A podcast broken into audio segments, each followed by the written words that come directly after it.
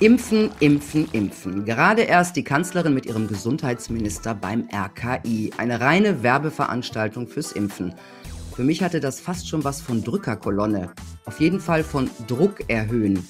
Im Augenblick sei Impfpflicht kein Thema, so Angela Merkel, noch versuche man es mit Werben. Und Spahn sprach von einer erfolgreichen Impfung, bei der es höchstens kurzfristig ein paar kleine Nebenwirkungen gäbe. Kein Wort, dass es sich um eine bedingte Zulassung handelt, bei der Langzeitstudien komplett fehlen. Also jede Menge Druck von oben. Wie geht man unten damit um? Bei den Hausärzten, die ja am Ende die Spritze in der Hand halten. Ich spreche mit einem, der sagt, wirksame Prävention wird komplett ignoriert. Jetzt den Punkt Preradovic. Hallo Dr. Stefan Wey. Ja, guten Tag, Frau Preradovic. Ich stelle Sie kurz vor. Sie sind Facharzt für Innere Medizin, Zusatzbezeichnung Naturheilverfahren, Notfallmedizin, Palliativmedizin. Sie sind außerdem Experte für Ernährungsmedizin und biologische Medizin. Einer Ihrer Schwerpunkte in der Naturheilkunde ist die komplementäre Krebstherapie. Und Sie haben mit, ihrer, mit einer Kollegin seit 15 Jahren eine Facharztpraxis für Allgemeinmedizin in Lauf in Baden. Sie sind also ein Hausarzt. Und ähm, also die, wo bei denen am Ende alles zusammenkommt. Gleich zur umstrittensten Frage derzeit. Wie stehen Sie zu Kinderimpfungen? Ja, die Kinderimpfungen äh, lehne ich für die Praxis ab. Äh, die STIKO hat sich ja klar dagegen positioniert, äh, unter 18 Jahre zu impfen. Äh, wir gehen sogar noch einen Schritt weiter, äh, dass wir in der Praxis beschlossen haben, dass wir unter 30 Jahre, wenn das ein gesunder Mensch ist, ohne Vorerkrankungen, ähm, auch hier praktisch keine Impfungen anbieten werden. Und warum? Warum unter 30? Ja, es gibt äh, Statistiken aus den letzten Monaten, die ja die Erkrankungsschwere und auch natürlich die Sterbetabellen so ein bisschen nach den ähm, Zahlen der Jahrzehnte aufgeschlüsselt hatten. Und wenn man eben sieht, dass eben unter 30 Jahre auch sehr, sehr wenige Menschen schwer erkranken und gestorben sind, dann äh, sind da im Zweifelsfall äh, Diabetiker oder Übergewichtige oder Raucher dabei gewesen äh, oder welche Gründe auch immer. Aber der Durchschnittsgesunde unter 30 ist nicht im Fokus, äh, den ich impfen würde. Kommen wir nochmal zur Kinderimpfung ab zwölf Jahren. Also die STIKO empfiehlt das nicht. Die Politik zum Teil möchte es unbedingt. Ähm, hatten Sie schon Kinder, die zwecks Impfung zu Ihnen kamen? Es wurden natürlich Anfragen gestartet, äh, die ich aber eben abgelehnt habe. Und da wir ja keine typische kinderärztliche Versorgung betreiben, sind es tatsächlich im Wesentlichen dann die Jugendlichen, äh, die auch schon mal bei uns mitbetreut werden. Aber hier war ganz klar der Hinweis, äh, ich möchte gerne, dass Sie präventiv tätig sind, dass Sie zum Beispiel auch äh, Vitamin D eher großzügig geben in den Wintermonaten. Aber Sie sehen ja, wie katastrophal Frühling und Frühsommer jetzt in Sachen Regenwetter und Bewölkung waren.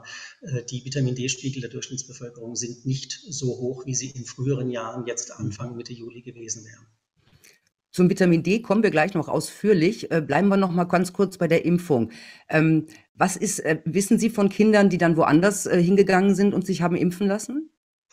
Ja, erst heute ist eine Mutter mit ihrer 16-jährigen Tochter bei mir gesessen. Das war in der heutigen Sprechstunde mit ähm, einer Impfung am 2. Juli mit einem Symptombeginn acht Tage später. Stärkste Kopfschmerzen linksseitig, Orbitalschwellung, also Augenhöhlenschwellung und äh, Meningismus, also eine Reizung hinten im Nacken bei Kopfbeugung.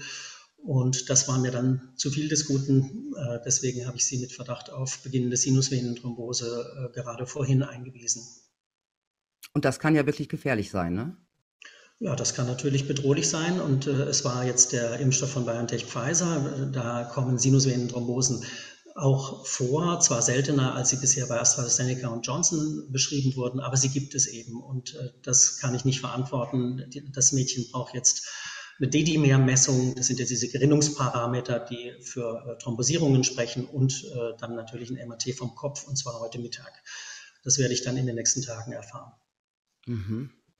Ähm, wie halten Sie es denn in Ihrer Praxis äh, mit Erwachsenenimpfungen, also Menschen ab 30, die zu Ihnen kommen?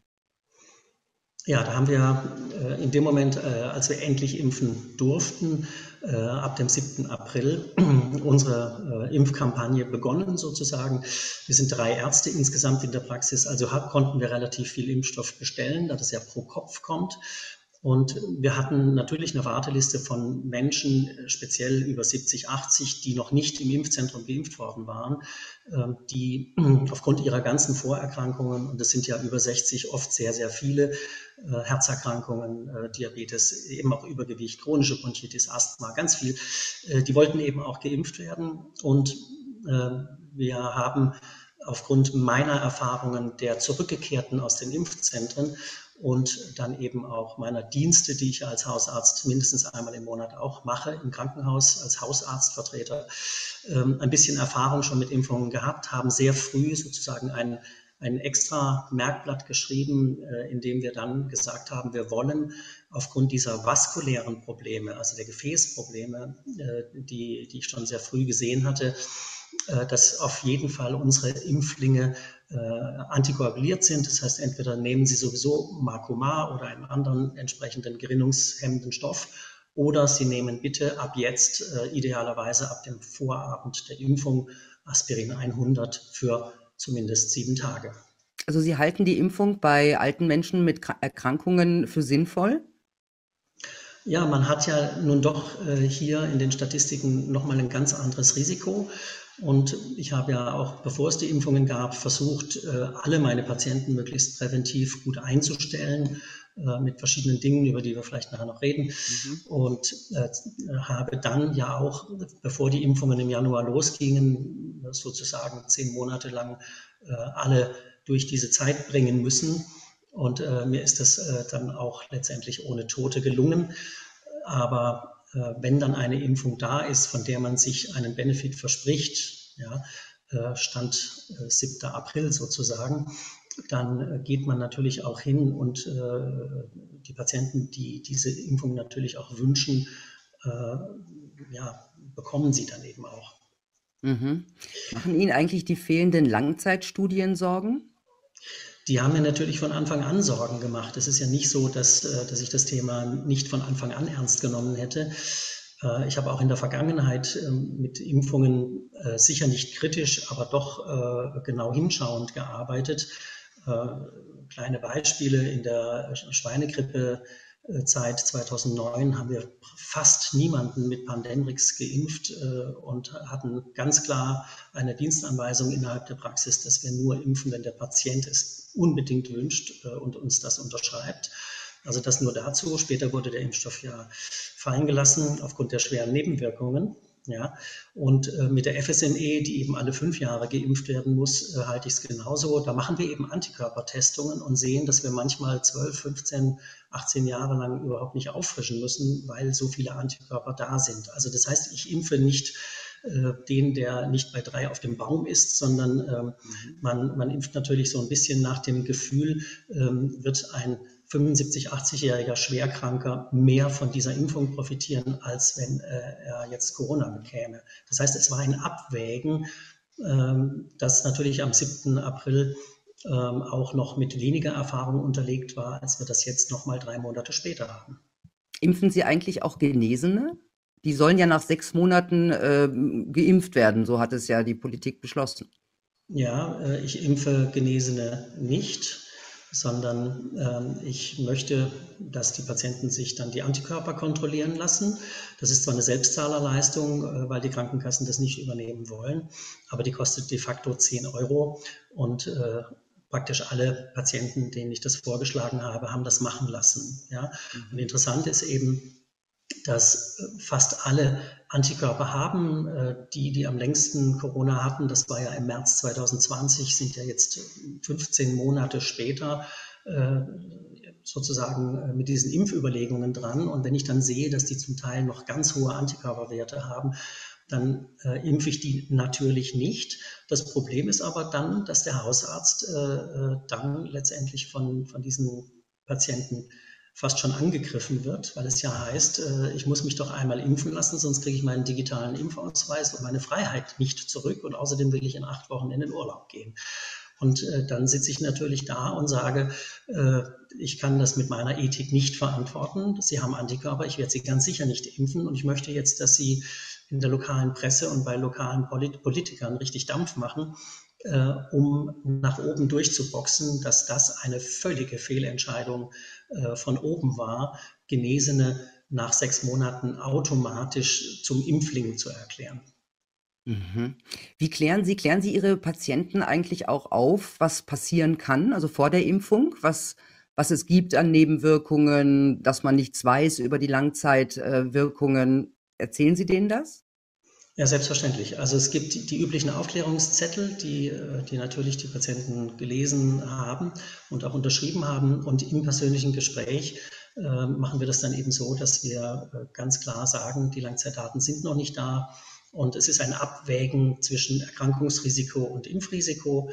Äh, ich möchte das versuchen zu minimieren. Äh, bitte nehmt alle noch euer Vitamin D weiter, weil das ja auch ein Immunregulator ist. Ähm, das zweite Wichtige ist dann das Selen. Äh, das ist regelrecht auch für die Antikörperbildung ein, ein, wichtiger, äh, ein wichtiges Spurenelement. Und dann eben äh, diese Antikoagulationsempfehlungen, die wir dringend nahelegen wegen dieser vaskulären Probleme, die wir ja bei den sehe, das ist Ihr haben. Thema. Es ist Ihr Thema. Es kommt gleich noch. Ich würde auch ganz gerne noch wirklich ausführlich über die Wirkung von Vitamin D mit Ihnen reden. Würde trotzdem noch mal ganz kurz bei den bei der Impfung bleiben. Ähm, ich weiß zum Beispiel von Hausärzten, die impfen einfach durch. Also die, da kommt einer, zack, Ärmel hoch, ab die, ab die Impfung und da, die halten sich jetzt nicht so groß mit Erklärungen auf. Kennen Sie auch solche Kollegen? Äh, ich kenne solche Kollegen, beziehungsweise wir haben es ja aus der Presse. Ähm, bei uns in der Gegend, zum Beispiel in Baden-Württemberg, wurde ja bei Pforzheim schon ein Impfen to go ähm, vor Supermarkt gemacht äh, mit 800 Impflingen, die aus ganz Baden-Württemberg und sonst woher angereist waren. Äh, ich habe da wutschnaubend und kopfschüttelnd äh, diese Berichte gesehen und ähm, würde das niemals tun. Und äh, es geht bei mir sogar ein Stück weiter. Äh, ich habe mich auch nicht im Impfzentrum als Impfarzt angemeldet, äh, weil ich hier auf fremde Menschen treffen würde, denen ich in fünf Minuten irgendwas erklären soll und dann sehe ich die nie wieder. Das ist nicht mein Stil, äh, sondern wir klären eben tatsächlich anders auf, finden solche Aktionen einen Wahnsinn. Impfen to go vom Herrn Söder oder jetzt äh, die Idee, äh, man möge doch bitte äh, am Urlaubsort noch ein Impfzentrum äh, hinstellen, äh, vom Herrn Klingbeil erst gestern bei NTV Frühstart, weil man dann vielleicht noch irgendwie die Familien im Urlaub erwischt, äh, äh, dass sie ihre Jugendlichen für die Schule rechtzeitig noch impfen Ja, es lassen. ist doch das auch ist verrückt. Wahnsinn. Ja, es das ist Wahnsinn. Ich natürlich überhaupt nicht mit es ist ja auch Wahnsinn, weil ähm, ich meine, Sie kennen Ihre Patienten, Sie wissen von Vorerkrankungen, Sie wissen, äh, was der in den letzten Jahren gehabt hat, ob der irgendwelche anderen Probleme hat. Das wird ja in den Impfzentren ähm, überhaupt nicht thematisiert. Die kommen, kriegen ihre kurze Einleitung und dann ab dafür, ja, oder bei Impfen to go. Das ist ja eigentlich komplett fahrlässig. Ja, eben, wie gesagt, und deswegen äh, bei mir klare Ablehnung und ähm, es ist natürlich auch so, die, die Patienten, die einen langjährigen Hausarzt haben, äh, die sind ja froh. Also ganz viele haben gesagt, Mensch, jetzt war ich im Impfzentrum und zwei Wochen später habt ihr geimpft. Äh, das hätte ich mir ja sparen können. Da wäre ich lieber zu euch gekommen. Das ist natürlich auch diese Vertrauensbasis, die eben ein Hausarzt mit seinen langjährigen Patienten haben kann.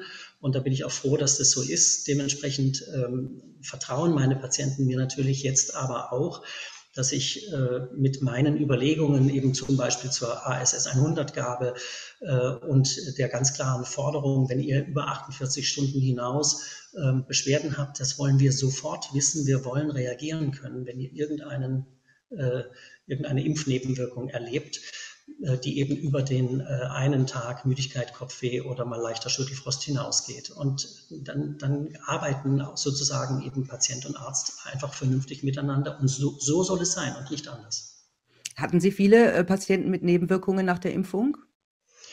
Ähm, interessant ist vielleicht erstmal, welche Impfnebenwirkungen ich vor unserer Impfzeit gesehen habe durch die Dienste oder durch die aus den Impfzentren zurückgekehrten äh, Patienten war es eben beispielsweise dann der kleine Schlaganfall äh, acht Tage nach BioNTech. Es waren zwei schwere Hörstürze von äh, Frauen über 60, die mit BioNTech geimpft worden waren. Es war eine Kindergärtnerin aus dem Nachbarort, die mit einer schweren Sinusvenenthrombose nach AstraZeneca wochenlang auf der Intensivstation lag und mit Mühe überlebt hat. Ich weiß von der Intensivstation äh, eines Krankenhauses um die Ecke, dass dort auch ein Astra-Patient an äh, Thrombose-Lungenembolie-Reanimation letztendlich gestorben ist. Ähm, und deswegen war ja dann meine Grundidee, wenn wir impfen, dann bitte nur mit vernünftiger Antikoagulation. Äh, was wir dann in der Praxis erlebt haben, war aus meiner Sicht eine relativ gute Verträglichkeit der Impfungen. Wir hatten äh, in der zweiten Woche mit BioNTech tatsächlich eine Thrombose-Lungenembolie, die wir aber schnell erkannt haben und versorgen konnten bei einer 79-jährigen Frau, die mobil war, die nur Krampfadern hatte. Und tatsächlich war es so, äh, um es ganz korrekt zu erzählen, dass wir ASS 100 mit AstraZeneca gestartet hatten und in den ersten äh, zwei Wochen die BioNTech-Geimpften äh, diese ASS-Empfehlung noch nicht bekamen. Das haben wir nach dieser Thrombose-Lungenembolie korrigiert, haben es allen Impflingen für alle Impfstoffe empfohlen und seitdem hatten wir tatsächlich solche vaskulären Probleme in dieser Form nicht mehr. Mhm. Ansonsten äh, alles Mögliche. Wir hatten äh, eine Polyneuropathie, das heißt also eine Nervenstörung äh, beidseits an den Füßen.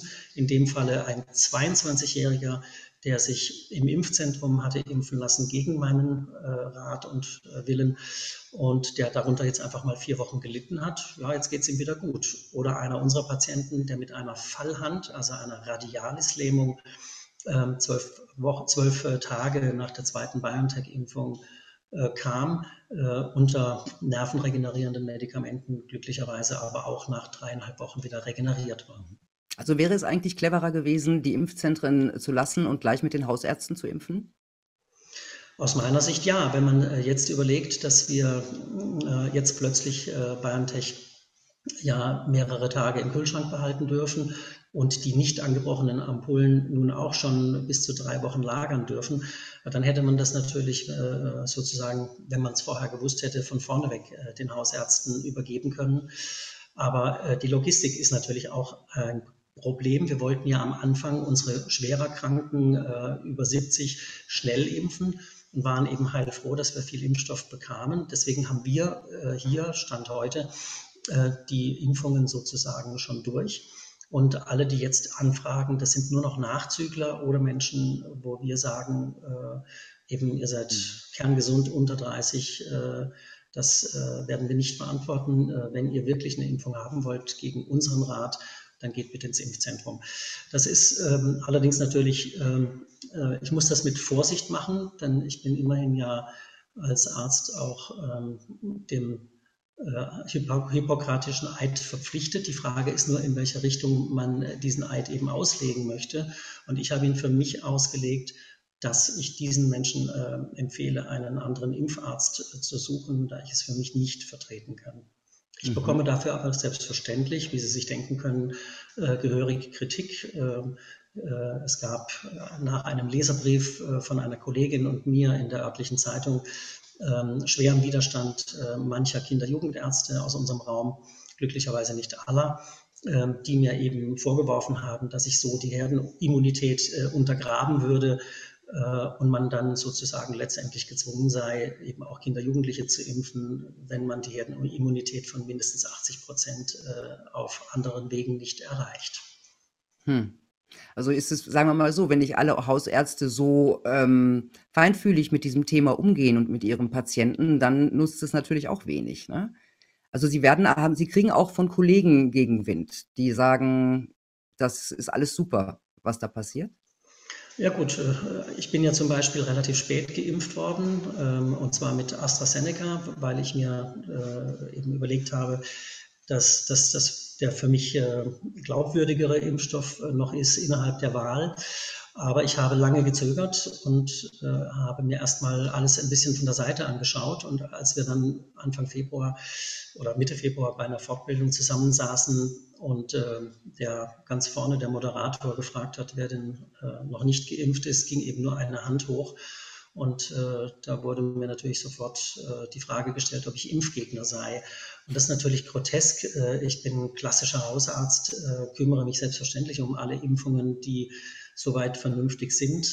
Und wir haben ja äh, Stand gestern tatsächlich auch hier in unserer Praxis äh, 1380 Impfungen durchgeführt. Aber die eben mit viel Bedacht, mit viel Begleitung und gelegentlich auch mit schlechtem Gewissen, weil eben, wie gesagt, diese Nebenwirkungen immer wieder auftreten, weil äh, auch diese Langzeitdaten für mich selber noch sehr spannend sind. Ich beobachte das natürlich auch jeden Tag. Mhm. Sie haben ihn ja gerade schon erwähnt, diesen kritischen Leserbrief, den Sie geschrieben haben, wo Sie auch ein bisschen Gegenwind oder ordentlich Gegenwind bekommen haben. Ähm, was werfen Sie denn eigentlich äh, der Politik und auch den Ärzten vor in Sachen Behandlung oder auch Nichtbehandlung? Ja gut, äh, ich habe ja im März, April für unsere Patienten 2020 schon äh, Präventionsblätter geschrieben äh, und habe mir überlegt, wie, wie kann ich denn einen Menschen überhaupt erstmal besser durch den Winter bekommen. Und als dann die ersten erkrankt sind, habe ich eben eine ganz andere Strategie gefahren. Die waren positiv getestet, die wurden sofort darauf hingewiesen, dass jetzt irgendeiner, der noch in die Apotheke fahren darf, sofort klassische Medikamente besorgt, wie eben äh, Gelomyrtol forte, Soledum, solche ätherischen Öle, andere auch pflanzliche Stoffe der Infektbehandlung und dann eben hochdosiertes Selen, auch Zink, Vitamin C und Vitamin D als Basis ja sowieso. Ja, das muss bei mir ja ab Oktober jeder praktisch prophylaktisch nehmen. Äh, da bin ich inzwischen mehr und mehr gerade in der Pandemie äh, auf die Kilogramm-basierten äh, Empfehlungen gegangen. Ja. Und das habe ich dann im Oktober natürlich, als es wieder losging mit der nächsten Welle, nochmal klar wiederholt. Hatte das Glück, dass ich auch in den zwei Lokalzeitungen kleine Berichte reinbringen konnte, sodass das auch in der Zeitung der ein oder andere lesen konnte. Ähm, der Bürgermeister hat von unserem 4000 Einwohner Ort, aus dem ich ja stamme, äh, zweimal im Ortsblatt äh, meine Empfehlungen veröffentlichen lassen, so dass praktisch jeder Lauferbürger die Möglichkeit hatte, ähm, darauf zu reagieren, eben sich auch zum Beispiel für den Winter Vitamin D zu besorgen. Und das war mhm. schon der erste äh, gravierende Vorwurf ja dann letztendlich an die Politik, als ich gesehen habe, dass dann der Lockdown sozusagen immer mehr verschärft wurde. Es wurde November, es wurde Dezember, habe ich Anfang Dezember die komplette Vitamin D-Literatur einmal quergewühlt und habe 17 Seiten verfasst, die ich dann äh, eben in der zweiten Dezemberhälfte an SWR, an äh, alle möglichen Zeitungen, äh, Lanz, Maybrit Illner, äh, Spahn, RKI, also alle Namen, die man so kennt, äh, verschickt habe und ähm, um dringende äh, Aufnahme der Vitamin D-Prophylaxe, der Vitamin D-Messung, speziell bei den Altenheimen, geworben habe. Und deswegen ist der erste Vorwurf eben, dass die Prävention gab es da, vergeigt wurde. Gab es da Reaktionen? Haben Sie, hat Ihnen jemand zurückgeschrieben? Ähm, es gab Reaktionen, die waren insgesamt äh, spärlich. Ähm, also äh, von Frau Merkel aus der Poststelle kam, dass ich jetzt nicht erwarten könnte, dass Frau Merkel Zeit für mich hat. Äh, und dann habe ich nur zurückgeschrieben, sie mögen einfach nur meine E-Mail ihr mal ins Auto geben, dass sie sie vielleicht mal zwischendrin lesen kann und dass sie zumindest Kenntnis hat. Ähm, dann Herr Karaganidis hat mir zurückgeschrieben von der Intensivmedizin aus der Charité. Er war ja auch öfter im März zu hören, macht die Notbremse, wir laufen über auf den Intensivstationen, war ja, war ja sein oft gehörter Satz im März. Mhm. Ähm, mit dem hatte ich im Dezember auch Kontakt und äh, er schrieb dann eben nur zurück, Herr Wey, Sie wissen ja, dass ähm, Vitamin D-Gabe beim akuten Lungenversagen in den Studien keinen Erfolg hatte und äh, ich habe ihn dann mehrfach darauf hingewiesen, schon in der ersten Mail und dann nochmal, äh, dass es mir um die Prävention und die Akuttherapie beim positiv getesteten und nicht erst bei dem Patient geht, der auf den Intensivstationen landet und möglicherweise schon im Zytokinsturm der Infektion äh, ein Multiorganversagen hat. Da hilft Vitamin D, Entschuldigung, natürlich nicht mehr. Ja? ja. Und äh, dann kamen auch keine weiteren Antworten mehr. Ähm, der KV-Chef von Baden-Württemberg äh, hat, mir, hat mich auf Leitlinienmedizin verwiesen. Das war die besonders große Enttäuschung. Am 2. Dezember habe ich im Qualitätszirkel bei uns äh, einen Riesenstreit gehabt, weil mir auch mit Leitlinien äh, vorgeworfen wurde, äh, ich würde hier ähm, den Menschen suggerieren, sie könnten sich mit Vitamin D und Selen und so ein bisschen gesund leben äh, vor einem schweren Verlauf schützen. Äh, das hat, da hat es richtig geknallt ähm, in diesem Qualitätszirkel, aber letztendlich äh, habe ich nicht das bewirkt in, den, in diesen Monaten, was ich wollte. Und irgendwann war ich Ende März einfach auch frustriert. Äh, den ganzen Winter über hatte ich immer wieder Dinge versucht. Mhm. dann bin ich irgendwann zu, zu Twitter gegangen, äh, habe mal versucht, äh, auf Twitter noch ein, ein, paar Menschen was Vernünftiges zu schreiben. das war aber letztendlich auch immer nur bedingt erfolgreich, denn die Menschheit spaltet sich ja inzwischen in vermeintliche zwei Lager. Und das finde ich fatal, denn ich persönlich stehe weder im einen ähm, ich bin kein echter Querdenker.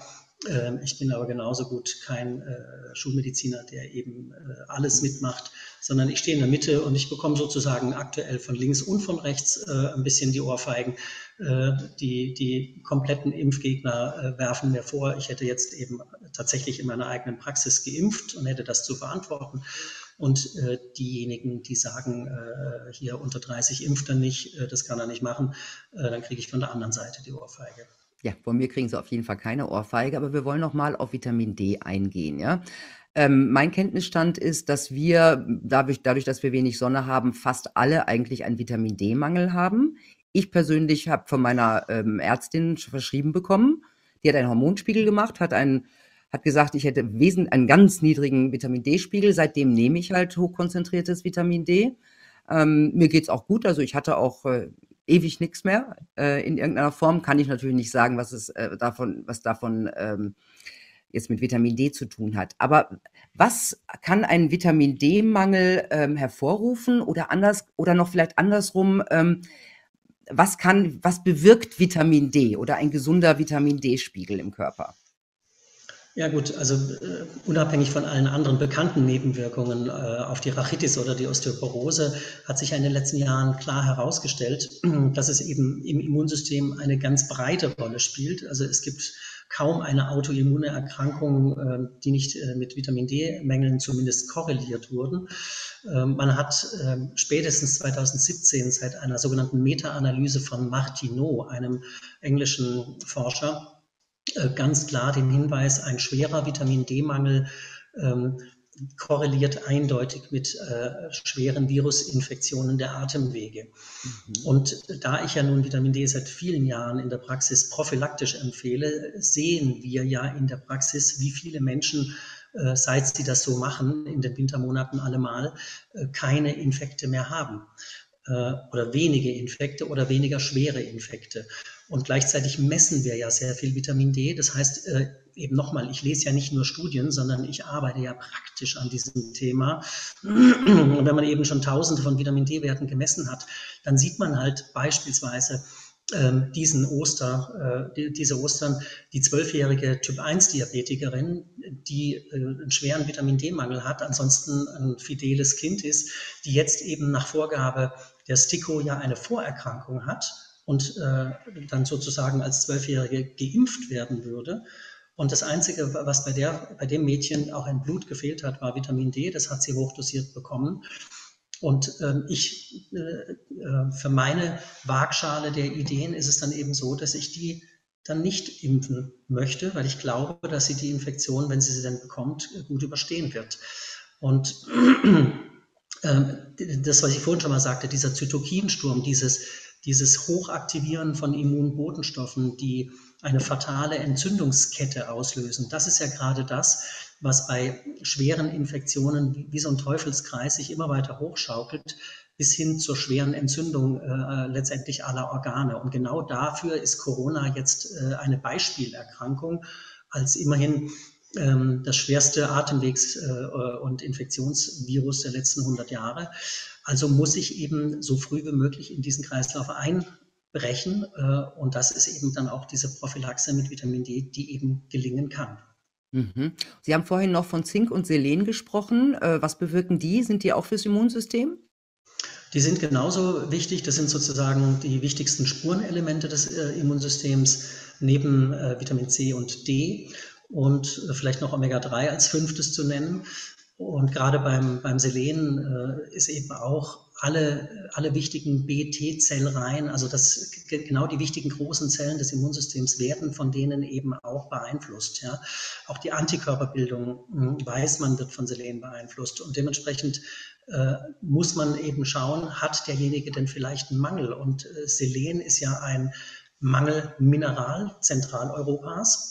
Das heißt, äh, tatsächlich ist in Mecklenburg-Vorpommern mehr Selen im Boden als bei uns in Südwestdeutschland oder äh, auch in Österreich. Dementsprechend kann es eben sein, äh, dass man dort lebend mit der heimischen Forelle und der Walnuss aus dem eigenen Garten nicht so viel Selen aufnimmt wie die fischessenden Ostsee- und Nordseeküstenanrainer oder eben Menschen, die sehr, sehr viele exotische Nüsse essen, äh, weil halt gerade in Kokosnuss, Pistazie, Paranuss, Cashews viel mehr Selen drin ist. Und deswegen schaue ich eben nach dem Selen seit vielen Jahren auch konsequent und sehe dementsprechend ja auch nicht selten äh, äh, Mängel äh, oder zum Teil sogar schwere Mängel. Und das gleiche ich halt dann präventiv aus. Und in der Therapie eines äh, Corona-positiv getesteten hatte ich dann halt die Losung ausgegeben mit einem Merkblatt, das wir seit Mitte Dezember konsequent an unsere Patienten verteilt haben und das dann auch an Weihnachten nochmal im Ortsblatt erschienen ist, ein bisschen auf dem neuesten Stand geschrieben. Ähm, damit arbeiten wir ja beim positiv getesteten, weil wir dann diese äh, Immunkaskade in den Teufelskreis äh, hinein versuchten zu verhindern. Und das ist uns insofern gut gelungen, weil wir eben mit allen die wir dann so angegangen sind, äh, tatsächlich letztendlich äh, Überlebende hatten. Wir hatten mhm. Ähm, mit diesen Konzepten niemanden an der Beatmung. Wir hatten ein paar auf der Intensivstation mit, mit Sauerstoffgabe über Nase oder, oder die klassische Sauerstoffmaske, aber es war niemand beatmet und es ist in diesen Konzepten mhm. bei mir eben auch keiner gestorben. Und das hat mir dann eben auch den Mut gemacht, äh, mehr und mehr äh, zu versuchen, in die Politik äh, reinzugehen und, und dort zu arbeiten. Ich hatte zwei lange Telefonate mit einem Bundestagsabgeordneten, der im Gesundheitsausschuss sitzt, ja, der mir irgendwann ähm, fast schon verzweifelt gesagt hat, da wird von oben nichts kommen. Ähm, Vitamin D wird als äh, noch nicht evidenzbasiert angesehen. Äh, da wird keine Empfehlung aus der Bundesregierung ja aber eine neuartige Impfung, wo man die Langzeitwirkungen nicht kennt. Ne? Das ist dann ja, eben genau. Und das passt halt also, halt überhaupt nicht zusammen. Nein, und deswegen, wie gesagt, deswegen bin ich auch äh, tatsächlich äh, mhm. ziemlich sauer. Und letztendlich denkt man jetzt eben äh, über Medikamente nach, die zum Teil sehr teuer sind, äh, die irgendwie vielleicht beim schweren Verlauf helfen können, massiv geforscht und gleichzeitig wird weiterhin äh, kein Wort über äh, Vitamin D verloren. Und dann ähm, sitzen eben Patienten von außen mit Long-Covid vor mir, ähm, von den mir jemand geschickt hatte. Äh, und äh, dann, dann hat er seit äh, zwölf Monaten eine Krankschreibung, äh, gilt als Long-Covid-Patient und ich mache dem die Mikronährstoffe und der hat fünf Mängel, unter anderem einen schweren Vitamin D-Mangel. Ähm, und äh, als ich den dann konsequent auf alles äh, entsprechend höher dosiert für den Start eingestellt hatte, hat er mir übrigens auch tatsächlich gerade äh, erst gestern ähm, die E-Mail-Rückmeldung gegeben, wie es ihm jetzt nach fünf Wochen geht. Ähm, und er ist jetzt in Ruhe, schmerzfrei, er kann wieder trainieren. er versucht auf August hin eine Wiedereingliederung und hat einfach dann die E-Mail geschlossen mit einem herzlichen Dank. Ja. ja. Und das sind, das, sind halt die, das sind halt die Erfahrungen, äh, wenn, wenn man dann von außen mal einen Long-Covid-Patient zugestanzt bekommt, der wohlgemerkt äh, schon bei äh, der Uniklinik vorstellig war, wo solche Werte auch überhaupt nicht kontrolliert werden. Der hat nicht einmal von Vitamin D gehört gehabt. Und das entsetzt mich einfach. Und ähm, deswegen ist auch äh, dieses ganze Thema Long Covid für mich kein so massives, ähm, weil auch, auch hier äh, dringend diese Präventivansätze herkommen müssten und die müssten breit empfohlen werden, äh, dann würde es wahrscheinlich auch nach der Infektion gar nicht so viel Long-Covid geben. Und jetzt haben wir Sommer. Wir hoffen natürlich jetzt auf noch ein paar schöne Tage. Die, die Kinder sollen jetzt bitte mal alle raus, ihre Vitamin D-Spiegel äh, auffüllen. Ab Oktober sollen sie Vitamin D nehmen. Und dann bin ich mal gespannt, wie viel Long-Covid wir bei den Kindern sehen, die nicht geimpft sind, die diese Erkrankung äh, hoffentlich nur als leichten Infekt äh, erleben. Vielleicht werden ein paar im Krankenhaus landen, aber, äh, aber wenn, wir solche, wenn, wir solche, Prävention betreiben, äh, glaube ich nicht an wirklich viele schwere Verlau Verläufe, insbesondere von gesunden Kindern. Und wenn ich sehe, dass ich heute ein, eine gesunde 16-Jährige mit Verdacht auf Sinusvenenthrombose einweisen musste, dann passt das eben nicht zusammen. Hier passt leider vieles nicht zusammen. Ähm, vielen Dank, Dr. Wey. Das war ein höchst interessanter Einblick in äh, Ihre Praxis und in die Arbeit eines Praktikers, die sich ja doch, doch ziemlich unterscheidet von den Aussagen der Politik und der angeschlossenen Virologen. Vielen Dank, dass Sie da waren. Ja, gerne. Auf Wiederhören. Tja, Leute, ich wäre bei einem Arzt, der ohne Aufklärung impft, auch bei anderen Problemen vorsichtig, denn wer nicht ehrlich aufklärt oder informiert, der hat womöglich nicht in erster Linie das Wohl seines Patienten im Sinn. Ich wünsche euch eine gute Zeit. Bis bald.